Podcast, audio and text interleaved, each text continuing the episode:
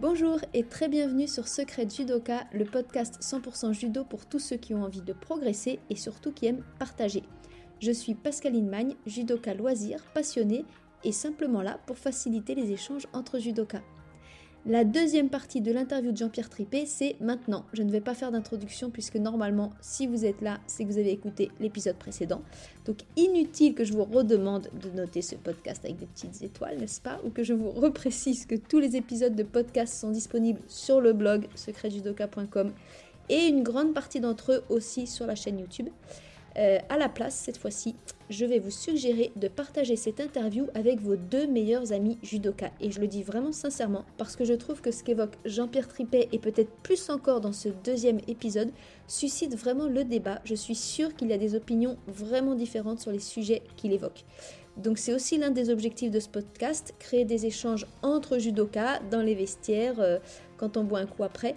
Donc partagez-le à vos collègues du tatami qui aiment bien justement rester un peu après les cours pour parler judo. Et n'hésitez pas à venir dans les commentaires du blog donner votre avis.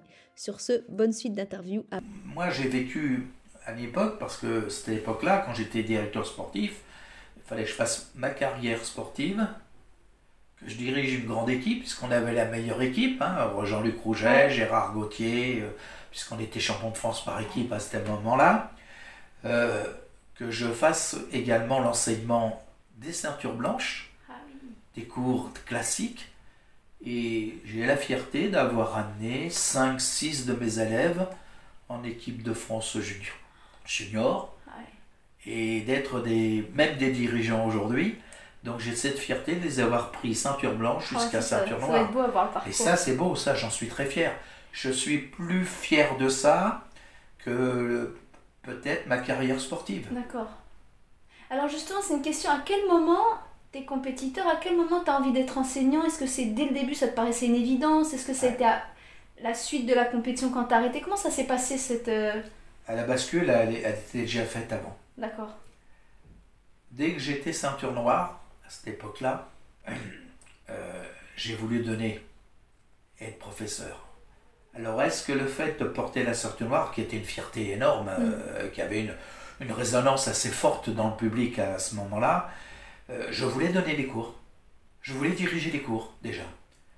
Donc j'ai cherché un endroit. Tu étais toujours en lien avec ton professeur euh, Toujours avec mon professeur Crespin. J'ai cherché un endroit dans la ville où j'habitais, j'étais fier de ça. J'ai trouvé une maison de jeunes et j'ai trouvé la possibilité, euh, le directeur m'avait dit, bah, écoutez, si vous voulez, si vous amenez le tapis, si vous débrouillez, je veux bien vous donner une salle gratuitement, et vous débrouillez, vous amenez tout ce qu'il faut, et je ne veux pas entendre parler d'autre chose. Je n'ai pas les moyens de vous aider euh, financièrement, hormis de mettre la salle à disposition. Vous débrouillez, faites un club de judo si vous voulez, très bien. Donc moi tout de suite, dès que j'ai eu cette autorisation, je suis allé voir mon maître, Eugène Crespin, et je lui dis voilà, maître, j'ai trouvé une salle, si tu veux bien euh, t'en occuper. Il m'a dit on va aller voir. Donc on, a commencé, on a discuté, on a ouvert le club. Et à la fin du premier cours, il m'a dit ben, c'est ta salle, c'est toi qui donne les cours. Donc tu avais quel âge là? 18. Ah oui. 18. Donc à peu près au même moment que ton entrée en est. À l'équipe de France. Ah, ouais. Là, de mes prémices, c'est en même temps. Donc je suis fier, je fais mes cours. Au début, euh, enfant, euh, euh, ça commençait, donc oui, j'avais un cours tout. j'avais trois heures de cours d'enfant le mercredi, enfin c'était pas le mercredi, c'était le jeudi à l'époque. un cours adulte deux fois par semaine qui était rempli. Je suis très vite monté à 50 adultes. donc en mettant des cotisations, je me suis référé à ce qui se faisait dans la moyenne partout. Et donc, en demandant une cotisation, les élèves payaient. Je me suis inscrit à la fédération, je payais la cotisation à la maison de jeunes, ce qui un normal, je prélevais les parts. Et puis, ben, dans somme que j'avais récolté, je l'ai ramené à mon professeur, certaines sommes quand même. Et lui donnant cette somme, voilà, maître, euh, j'ai toujours dit maître à mon professeur, euh, Crespin, qui n'était pas d'ailleurs euh, une personne à vouloir entendre qu'on l'appelle maître, mais peu importe, c'était plutôt je gêne généralement, mais moi c'était mon maître. Donc je lui ai apporté les cotisations. Je dis voilà, j'ai reçu j'ai ramassé les cotisations. Qu'est-ce que j'en fais? Ben il me dit qu'est-ce que t'en fais? Ben, C'est pour toi. C'est comme ça que j'ai commencé à gagner un petit peu d'argent. Heureusement d'ailleurs, pour euh, faire un complément parce que je travaillais pas. Et tu arrivais à jumeler tes entraînements côté compétition plus les oui, cours? Oui, oui. Ah, c'est ces grosses journées. Oui, oui. C'est comme ça que j'ai commencé et que j'ai commencé à donner des cours un petit peu partout. Mm. Après, je suis allé, bien sûr, comme toujours, hein, au club plus prestigieux, aux demandes plus prestigieuses, aux demandes, faut quand même le dire, financières plus intéressantes bien sûr, pour hein, moi. quand on évolue. euh, Et, et puis au fur et à mesure, ben, je suis devenu le directeur sportif à l'époque de, de la CBB. Euh, eux voulant été un très grand, ont toujours été un très grand club euh, par le nombre des pratiquants, par le nombre de qualités des pratiquants. Euh, quelques membres de l'équipe de France étaient issus de leur rang euh, bien avant que j'arrive en équipe de France. Et puis le deal a été avec la direction du club de, de faire un grand club et si possible un, club renommé en compétition. Ils voulaient absolument faire ça. Et passant un contrat avec eux, euh, j'ai fait venir euh, au club euh, comme licencié Jean-Luc Rouget et Gérard Gauthier, Jean-Pierre Gibert. Et, et très rapidement, euh, beaucoup de, de gens connus en judo sont venus nous rejoindre au club. Et j'ai eu certainement la bonne vision, puisque l'année où j'ai fait rentrer Jean-Luc Rouget au club, il devient champion du monde. c'est une belle Alors le club. là, hein. vous Ah, que là, d'un seul coup, à Boulogne, c'est évident que toutes les transactions que j'avais faites pour monter le club de judo au, au plus haut niveau euh, remplissaient les cases Ah oui, et les bah oui. objectifs qu'on m'avait donnés. Ah oui. Et que là, sur Boulogne, d'un seul coup, bah, on est devenu euh, bah, une pratique emblématique Ah de la ville avec euh, bah, ce que la CBB a représenté, une participation des parents, une notoriété énorme sur la ville, jusqu'à un père d'élève qui était peintre, qui m'a fait la, la grande fresque qui est sur les murs du dojo principal de Boulogne, une, une fresque qui fait 20 mètres de long, euh, que ce père d'élève m'a fait à l'époque, pour le club bien sûr, pour moi bien sûr, et effectivement, et c'est comme ça que, que le judo s'est développé, puis après j'ai fait ma vie, et j'ai quitté euh, mes fonctions de directeur pour aller faire autre chose dans la vie, Mm. parce que je voulais me prouver que je pouvais faire autre chose que du sport. Oui. Aujourd'hui, c'est quoi avec toute cette expérience? Qu'est-ce que tu as envie de transmettre? Comment? À qui? Est-ce que c'est particulièrement aux jeunes générations Aux professeurs? À tous? C'est quoi un petit peu aujourd'hui ton... Ouais, est-ce que tu as envie de, partager de... C'est- exactement l'exemple que je prends euh, pour définir ce qui me passionne dans la vie de judoka, dans ma vie. C'est lorsque je. Alors, de, un peu moins maintenant, mais lorsque je me promenais à Boulogne ou que j'avais mes sociétés à l'époque où j'étais chef d'entreprise, j'avais mes sociétés à Boulogne, il m'arrivait bien sûr d'aller soit dans les restaurants, soit dans les boutiques de la ville de Boulogne, euh, faire mes courses. Et quelquefois, il m'arrivait de rencontrer des personnes qui me fixaient, qui me regardaient, et je voyais bien, qui se disaient, mais je, connais, je... je sentais que ces personnes avaient envie de rentrer en contact Ouais. comme ça lorsqu'on faisait la queue éventuellement pour, à la caisse pour payer nos achats. Bien sûr, j'anticipais un petit peu par habitude et je leur disais judo. Ah. Et là, ils me disaient Monsieur Tripet. Et quelquefois maître. Eh bien, ça, c'est grande fierté. Pas parce que je suis reconnu. Bien sûr, mon ego est flatté. Mais parce qu'il me disait. Parce qu'il ne pratiquait peut-être plus le judo. Et spontanément, il me disait Vous savez, monsieur Tripet, ce que vous nous avez appris sur le tatami, l'histoire du judo, le, le comportement, le code moral, eh bien, moi, le judo, dans ma vie professionnelle, je le fais tous les jours. Et c'est pas une fois que j'ai entendu ça. C'est des dizaines de fois. D'ailleurs, pas qu'à Boulogne-Billancourt, quand je croise des personnes dans le monde extérieur du judo et qui apprennent que je suis judoka ou qu'on échange sur la question, qu'ils ont pratiqué le judo, ont le même réflexe. Ouais. Et dire que le judo leur a amené quelque chose. Je suis pas le seul et unique à qui on dit ça. C'est une constance. Ah oui. Aujourd'hui, le judo, c'est extraordinaire. On a des belles équipes de France. On a de beaux personnages qui sont au sein de ces équipes de France. On a de grandes structures du judo qui sont variables, mais qu'il faut reconnaître sont très intéressantes, mais il ne faut pas qu'on oublie, c'est qu'aujourd'hui on ne nous amène pas les enfants, ni un adulte ne vient pas au club du judo pour être Teddy Riner. Ils viennent parce que le judo a des valeurs. Mm.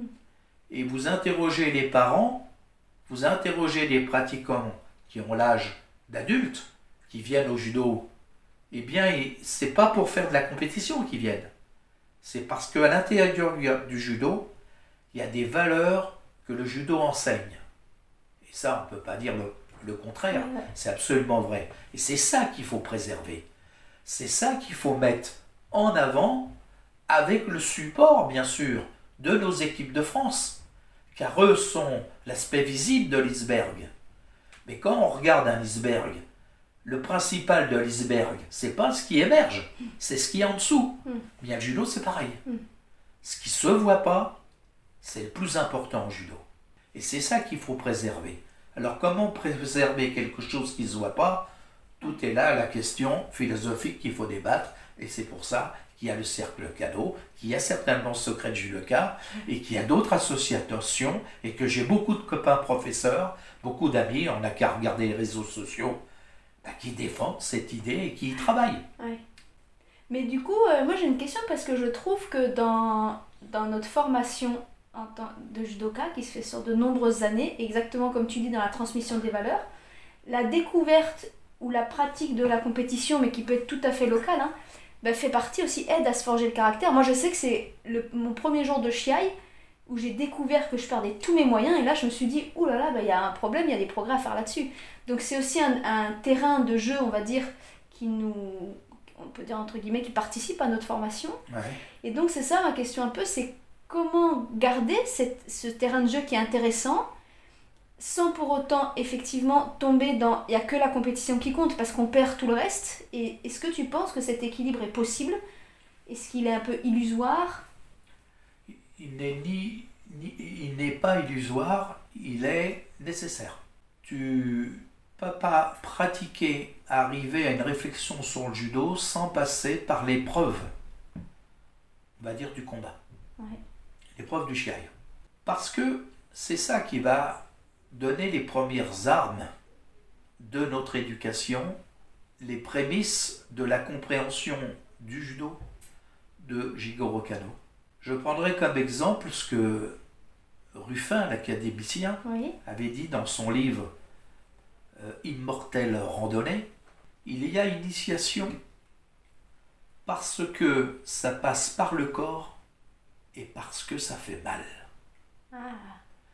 Et pour que ça passe par le corps, c'est bien, mais pour que ça aille à l'esprit, il faut que ça fasse mal. Alors, il faut prendre ça au sens large du terme philosophique.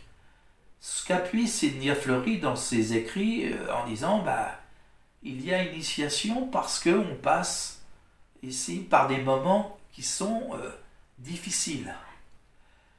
Et l'appréhension du chiaï, l'appréhension du randori face à un partenaire qui est, on va dire, plus fort que toi, va nous amener des notions de dépassement. Je vais pas dire des notions de performance, parce que quand on rentre dans la notion de performance, c'est que déjà on est un athlète de haut niveau.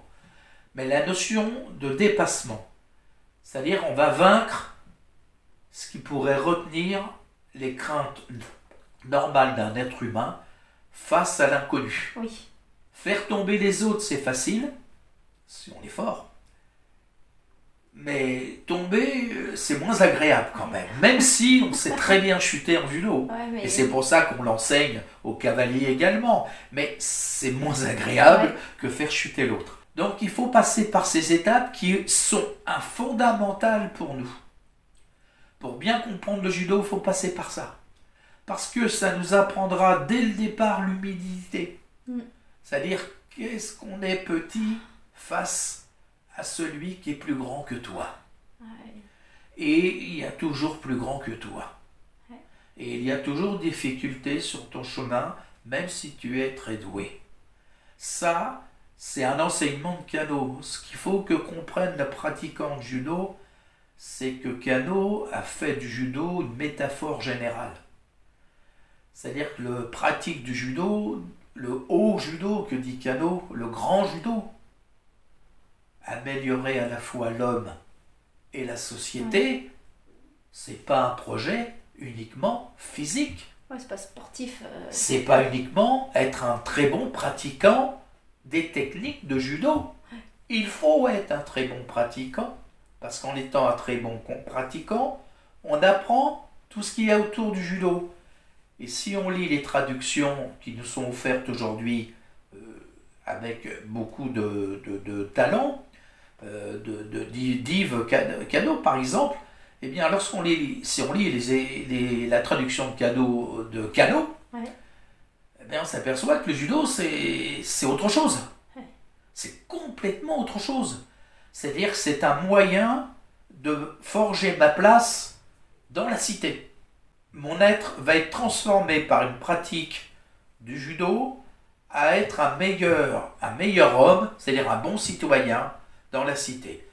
Eh bien, Cano dit d'abord, il faut être humble, il faut savoir apprendre, il faut modeler ton corps, parce que à l'époque où ça se fait, tu es généralement plus jeune. Alors, on peut commencer le judo très tard, ça va de soi. Mais généralement, tu es dans la possession de tes moyens. Si tu fais une pratique qui demande au corps d'intervenir, il faut que ce corps soit en état peu importe le niveau, mais être capable de reproduire. Ouais. Donc, généralement, euh, la première partie du judo, elle est réservée là, ce qui est logique. Donc, on développe euh, tout ce qu'il y a autour euh, euh, de la technique judo. Bah, pourquoi pas le shiai, pourquoi pas le randori, pourquoi pas il y a le soku gecko, pourquoi kaigeri gecko, enfin tous les exercices qu'on a autour du judo, pourquoi pas. Mais, mais il y a une expression qui est une valeur physique. Physique. Et cette valeur physique, on va l'améliorer par la valeur technique, par la pureté de, de l'élégance du geste, par l'esthétisme. Eh bien, on va apprendre de l'esthétisme. Ouais. Comment plus belle école que l'école de la voie du judo, c'est-à-dire l'école de la rue pratiquement, m'a appris, moi, l'esthétisme. Moi, j'ai pas fait d'études, je suis un autodidacte. Mais le judo m'a enseigné la valeur de l'esthétisme de la beauté. Alors bien sûr, j'ai été fort pendant un moment, mais en vieillissant moins fort. Je ne peux plus faire ce que je faisais avant, à 30 ans, au moment de ma gloire sportive. Mais je peux analyser différemment, Ouais. peut-être encore supérieurement que je l'ai fait à une époque. Mais j'ai appris la beauté du geste. Et surtout, appris pas forcément à le faire, parce que c'est dur d'être Ouais. un, un artiste. En judo, même au judo. Mais par contre, apprécier la beauté du geste. Ça, c'est une richesse que le judo m'a apprise. Regarder les choses et de voir qu'elles sont belles, et surtout de m'apercevoir que par la pratique du judo, les femmes et les hommes sont beaux. L'être humain est beau par essence, par nature. Et ce qu'il a de meilleur en lui, c'est le kukolo, le cœur. C'est ça qu'on vise. En faisant du judo, je dois être un être meilleur. Même si j'ai beaucoup de défauts, malheureusement. Même si j'ai des coups de colère. Même si, par moments, j'ai envie de jeter tout par la fenêtre. Même si je trouve que le monde n'est pas parfait. Même si je trouve que la pratique du judo n'est pas celle que j'aimerais voir aujourd'hui. Mais je sais que dans mon quotidien, quand je me lève le matin, ce que j'ai appris par mes qualités de judo, par ma pratique, eh bien tout ce que j'ai emmagasiné en moi, eh bien mes valeurs, je les fais tous les jours. Je fais tous les jours judo. Ce qui me fait plaisir, c'est que moi je suis judoka dans l'âme. Et effectivement, il a raison, Cano. Il a fait le judo pas pour refaire des compétiteurs, hein. C'était pas son but, hein. Euh, C'était pas sa tasse de thé non plus, d'ailleurs, il faut quand même avouer les choses. Bon, il a été, euh, bien sûr, il a accepté euh, avec le temps, par la force des pratiques, mais néanmoins, c'est ce qui ressort de nous. Et tu prends tout, tous les judokas, mes amis, mais tout le monde dit euh, euh, j'ai été façonné par le judo. Le, le judo, c'est vraiment quelque chose d'initiatique. Quand je deviens ceinture noire, je renais à une autre condition. Je suis transformé en devenant ceinture noire. Parce que ce que j'ai reçu, je dois, par essence, le transmettre. Je suis mort à un état, et en devenant ceinture noire, qui est la couleur symbolique de la terre, bien en renaissant, passant par la terre, comme les rites initiatiques des tribus aujourd'hui qui existent très peu dans le monde, en portant la ceinture noire, je deviens un nouvel homme ou une nouvelle femme. D'ailleurs, on voit quand on est ceinture noire, on a tout de suite, on se met à disposition des autres, c'est naturel. Et sans t'apercevoir par la pratique du judo, dans un club, eh bien ça transforme ce que tu es dans ta vie de tous les jours. Tu t'en rends pas compte. Mais il y a un tel impact en toi, ça rentre à l'intérieur de tes tripes. Hmm. Puis des fois, ça t'a fait mal, hein, parce que il a fallu que hein, euh, tu ailles hein, aller s'entraîner, euh, faire une chicobi, se dépasser pour euh, essayer de gagner sa ceinture noire. Bien, je, mon dépassement que j'ai, moi, qui s'appelle Petit pratiquant de judo dans mon petit club, et Jean-Pierre Trippet, ex-athlète, lorsque je faisais le chicobi, moi, j'allais me sortir, je me faisais mal en augmentant la possibilité de la rapidité de, et le nombre du Tchékomi. Ben, celui qui est dans le club, à sa mesure, il, fait la même chose que moi. et l'action qu'il a, ben, la transformation, elle est pareille pour moi que pour lui. Voilà. Sauf si j'ai pas compris le principe. Et on peut faire du judo uniquement sur le côté sportif. Le danger pour moi du judo, c'est que on peut faire une pratique déconnectée de ce que l'enseignement de Maître Cano a voulu nous apporter. Ça ne veut pas dire que le judo n'a pas eu d'action sur moi. Mm. Mais je peux ignorer toute la partie, enfin volontairement ignorer, parce qu'il y a un acte délibéré, à mon avis, hein, mm. complètement ignorer cette partie, cette phase du judo, parce qu'il y a un complexe en judo. On parle de nos valeurs, de l'esprit, euh, l'esprit judo. Alors souvent, lorsqu'on demande à quelqu'un qu'est-ce qu'est l'esprit judo, il répond bah, le code moral. Non. Le code moral est quelque chose d'extrêmement important, euh, chose mise en place par Bernard Bidan et d'autres dirigeants à l'époque.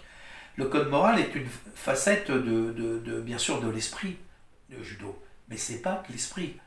Euh, c'est comme par exemple lorsqu'on évoque le judo, l'esprit judo, l'histoire du judo. Michel Brousse est un remarquable universitaire, hein, et effectivement, et le travail de Michel Brousse sur l'histoire du judo est extrêmement importante, mais ça, c'est une partie de l'esprit judo. Euh, ce que Yves Cadeau a fait dans les traductions de Jigoro Kano, de sa thèse, c'est une partie et, qui amplifie justement le côté philosophique du judo et le côté de l'esprit du judo. C'est ça. Et malheureusement, dans le judo, lorsqu'on nous interroge, on se retrouve un petit peu, euh, euh, un peu court lorsqu'on nous interroge sur la question. C'est-à-dire, on, nous dit, parlez-nous de l'esprit judo. Alors tout de suite, on évoque, hein, comme je disais, le code moral. Alors l'histoire du judo, on peut en parler, mais c'est de l'histoire. Euh, après, on peut dire, bah, Jigoro Kanao a dit, bah, améliorer l'homme, à la fois l'homme et la société. On a tout dit quand on dit ça, mais ça, c'est réservé à des gens qui, qui ont une réflexion très importante au niveau philosophique. Bah, toute cette partie aujourd'hui est complètement délaissée. Ce qui risque, à terme, d'amputer le judo. Finalement, la meilleure transmission, c'est l'exemple, c'est ce que tu as mm. vécu mm. avec cette équipe qui t'emmenait avec toi. Mm.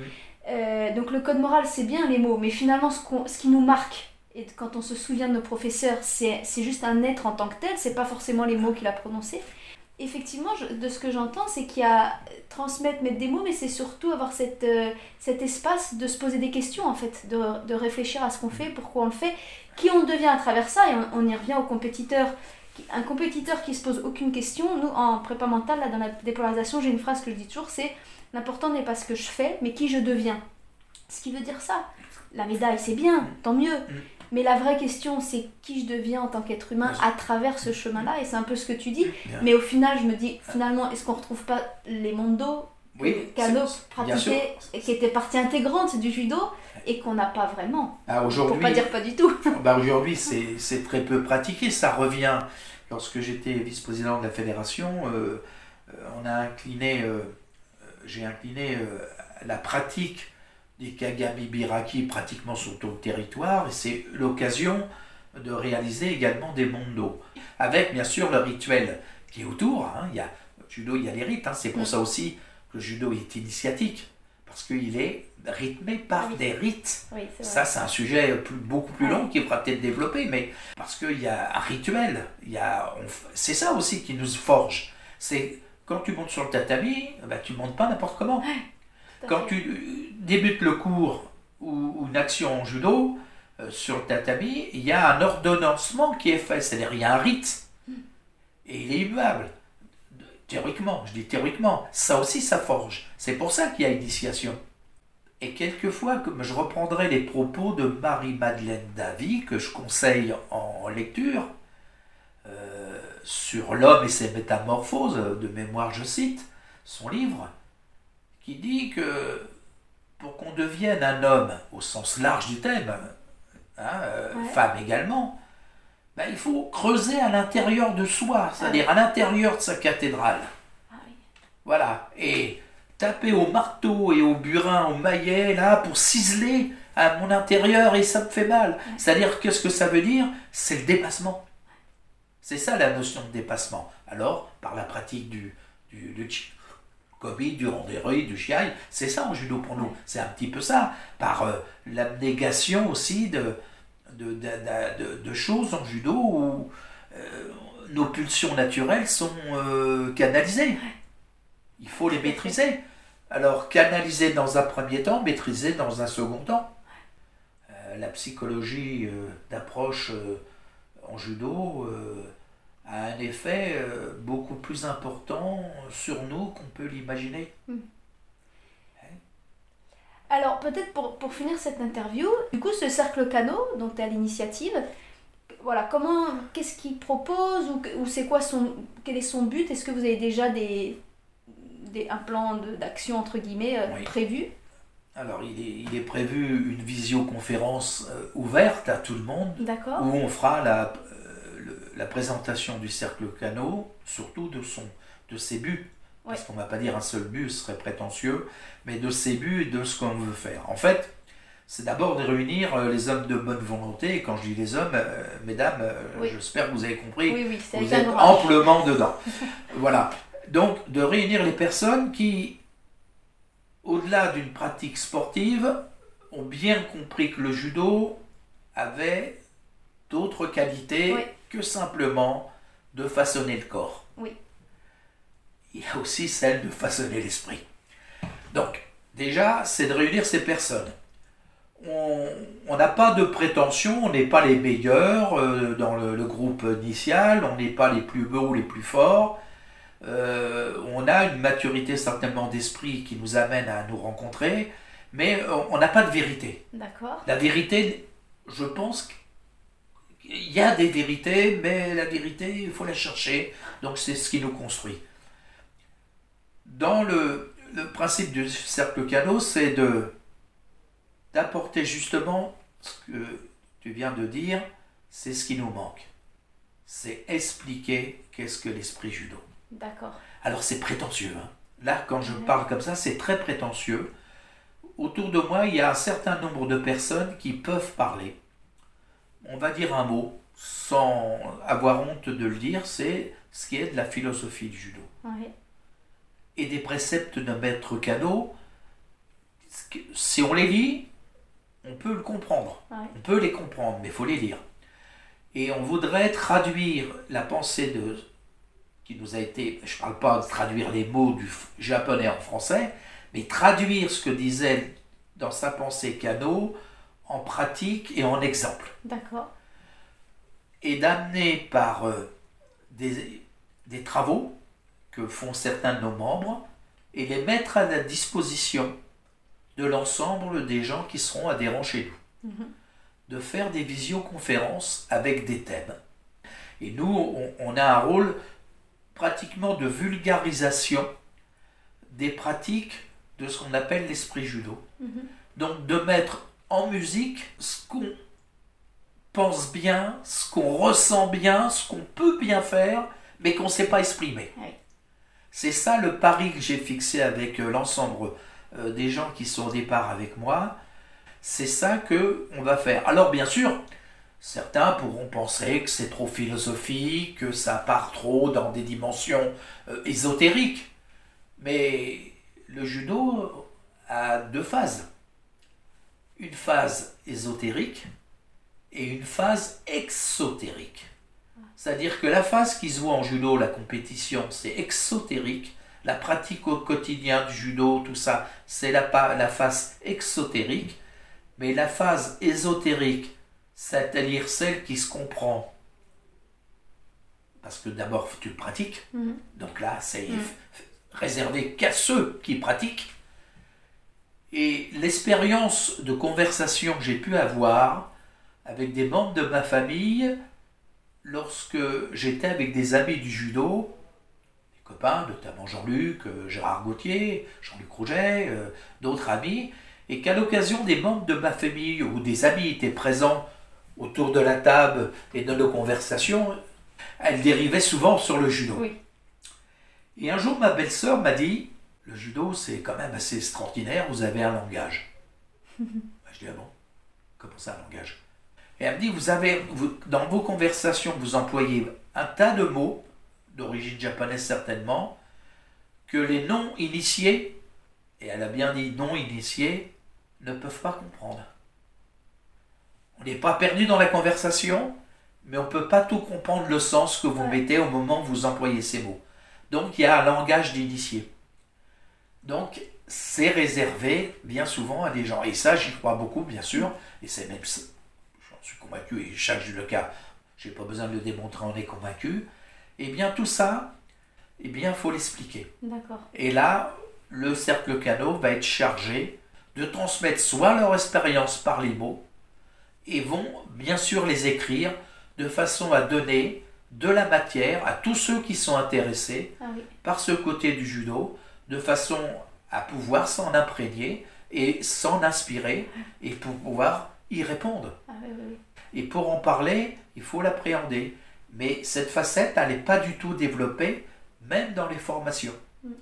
On se limite, et ce qui est très important et nécessaire, bien souvent, si je vois les écoles de cadre, c'est l'histoire enseignée à partir du soutien que Michel Brousse avait fait sur l'histoire du judo, remarquablement, je le soutiens, t'es un ami, un petit peu, mais beaucoup moins, je trouve, sur la thèse de cadeau, qui est moins vulgarisée que là, mais qui pourrait être un, bon, un très bon support et un remarquable travail de Yves.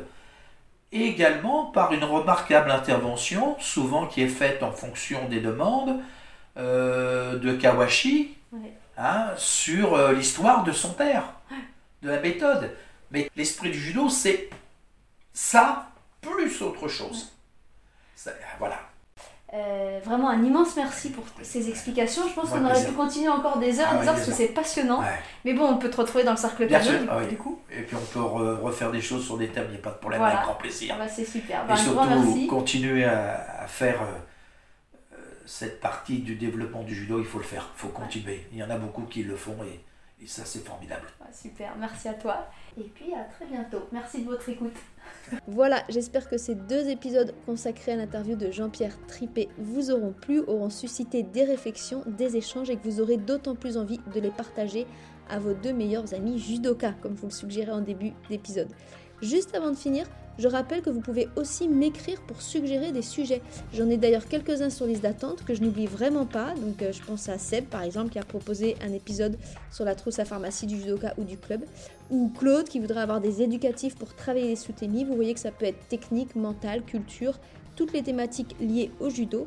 Euh, en tout cas, sachez que même si c'est toujours un peu long de programmer un sujet, de le préparer, de le publier, etc., la liste est bien là et j'y ferai honneur.